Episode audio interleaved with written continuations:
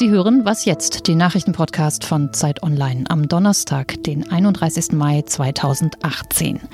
Ab heute gilt das erste Fahrverbot für Dieselfahrzeuge. Hamburg macht da den Anfang und das ist unser Thema gleich im Gespräch. Außerdem versuchen wir zu verstehen, was in Italien gerade passiert.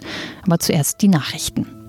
Bundeskanzlerin Merkel ist zu Besuch in Portugal zum ersten Mal nach fünf Jahren. Beim letzten Besuch 2012 war das Land tief in der Euro-Krise und die Menschen haben gegen Merkel und die strenge Sparpolitik protestiert. Seit 2013 hat sich nun die Arbeitslosigkeit mehr als halbiert. Heute trifft sich Merkel in Lissabon mit Ministerpräsident Costa und Präsident Sousa. Es soll unter anderem um Europa gehen. Im letzten Jahr war vor allem die katalanische Unabhängigkeitsbewegung Thema in Spanien. Aber auch die Zentralregierung ist angeschlagen. Die Volkspartei von Ministerpräsident Rajoy steckt in einer Korruptionsaffäre. Der ehemalige Schatzmeister wurde zu 33 Jahren Haft verurteilt. Die Sozialdemokraten fordern jetzt ein Misstrauensvotum gegen Rajoy. Ab heute soll darüber debattiert werden. Die Oppositionspartei Ciudadanos will den Antrag aber nicht unterstützen. Deshalb bräuchten die Sozialdemokraten die Unterstützung der katalanischen Separatisten. Redaktionsschluss für diesen Podcast ist 5 Uhr.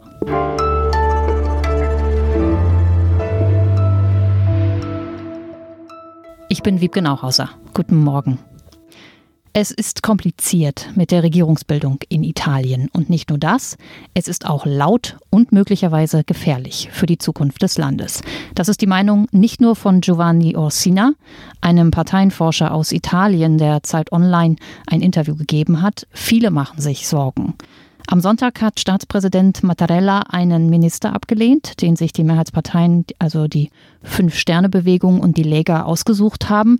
Und damit hat er ein Drama in der Regierungsbildung ausgelöst. Und nun? Neuwahlen oder doch noch eine Lösung auf Basis der Wahlergebnisse? Wir sprechen darüber mit Ulrich Ladurna, Politikredakteur bei der Zeit und Korrespondent in Brüssel.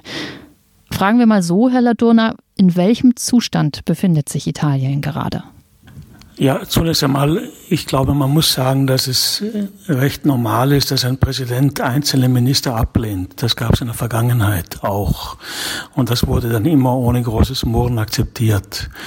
Und jetzt sehen wir, dass äh, die beiden Parteien Lega und äh, Movimento Cinque Stelle äh, meinem Empfinden nach hetzen die auch wirklich gegen den Staatspräsidenten. Es hat es bisher auch noch nie gegeben, dass zwei Parteien so heftig einen Staatspräsidenten attackieren.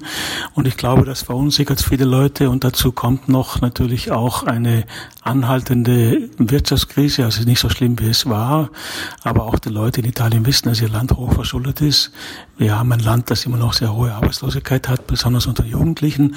Und wir haben ein Land, äh, wo viele Leute das Gefühl haben, dass das jetzige politische System äh, nicht mehr in der Lage ist, äh, Resultate, vernünftige Resultate hervorzubringen. Und das zusammengenommen, glaube ich, ähm, beschreibt die Gemütslage, die ich doch irgendwie mit einem Wort so aggressiv-depressiv würde sie beschreiben.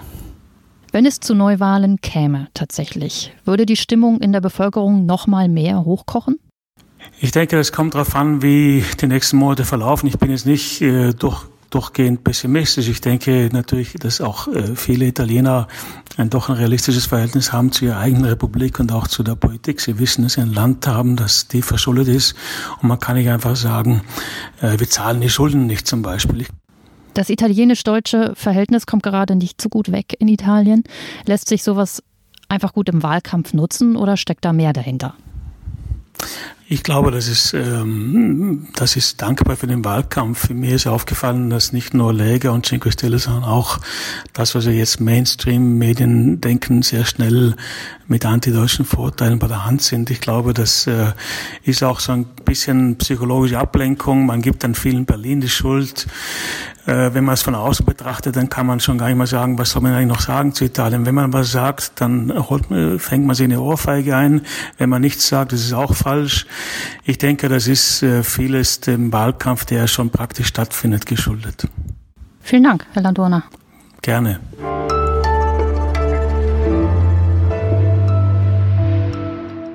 Und sonst so?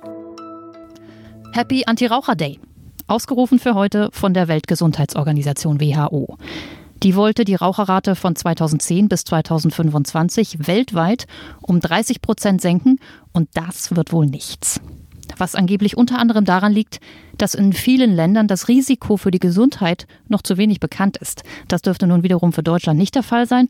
Und trotzdem liegen wir mit 27 Prozent Raucheranteil über dem Durchschnitt. Und die Streber sind mal wieder die Skandinavier. In Norwegen, Dänemark, Schweden und in Island rauchen am wenigsten Menschen.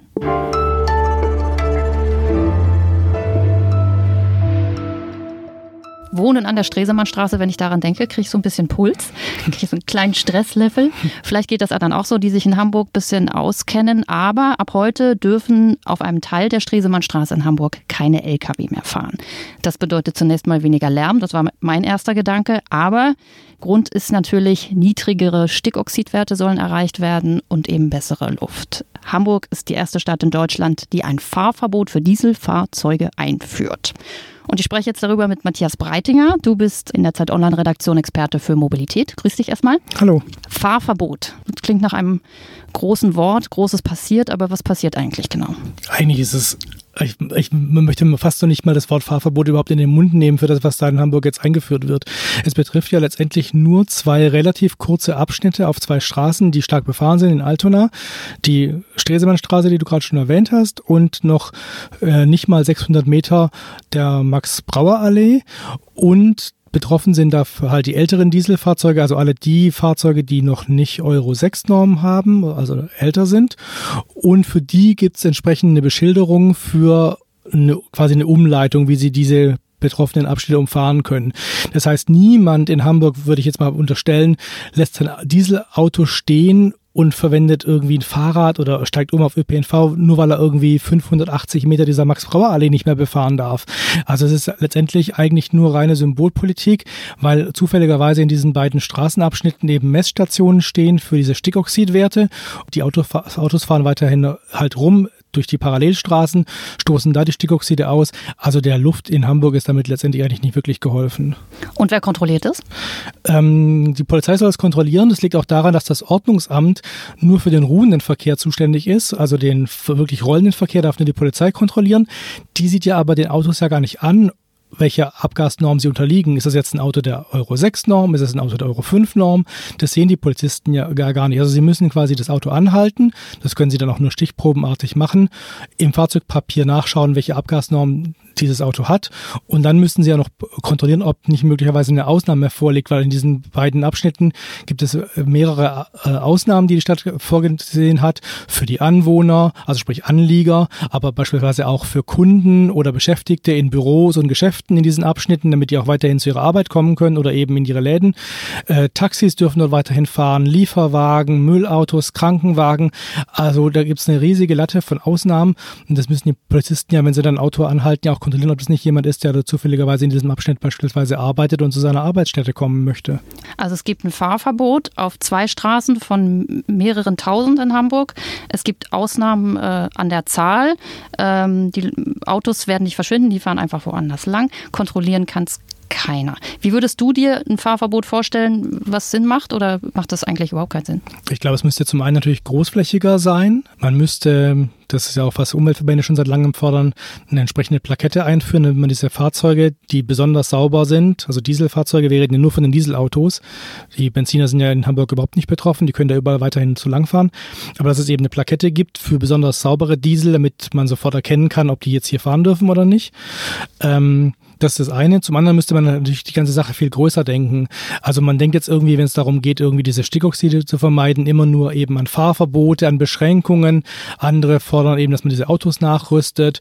Das ist alles irgendwie so zu kurz gegriffen. Ich glaube, man muss das Ganze viel größer denken in der Verkehrswende, denn man könnte ja beispielsweise als Stadt ja auch Anreize schaffen, das Auto öfter mal stehen zu lassen, indem man eben den ÖPNV ausbaut, auch preislich attraktiv macht, bessere, sichere Radwege anlegt, um dann die Leute dazu zu animieren, eben öfter mal nicht das Auto zu verwenden, sondern lieber mit dem Fahrrad zu fahren. Das würde ja auch die Luft verbessern. Also ich glaube, die Verkehrswende muss viel größer gedacht werden. Vielen Dank. Bitte. Und wieder ist ein Nachrichtenpodcast, was jetzt vorüber. Vielleicht hören wir uns morgen wieder. Wir würden uns sehr freuen. Bis dahin.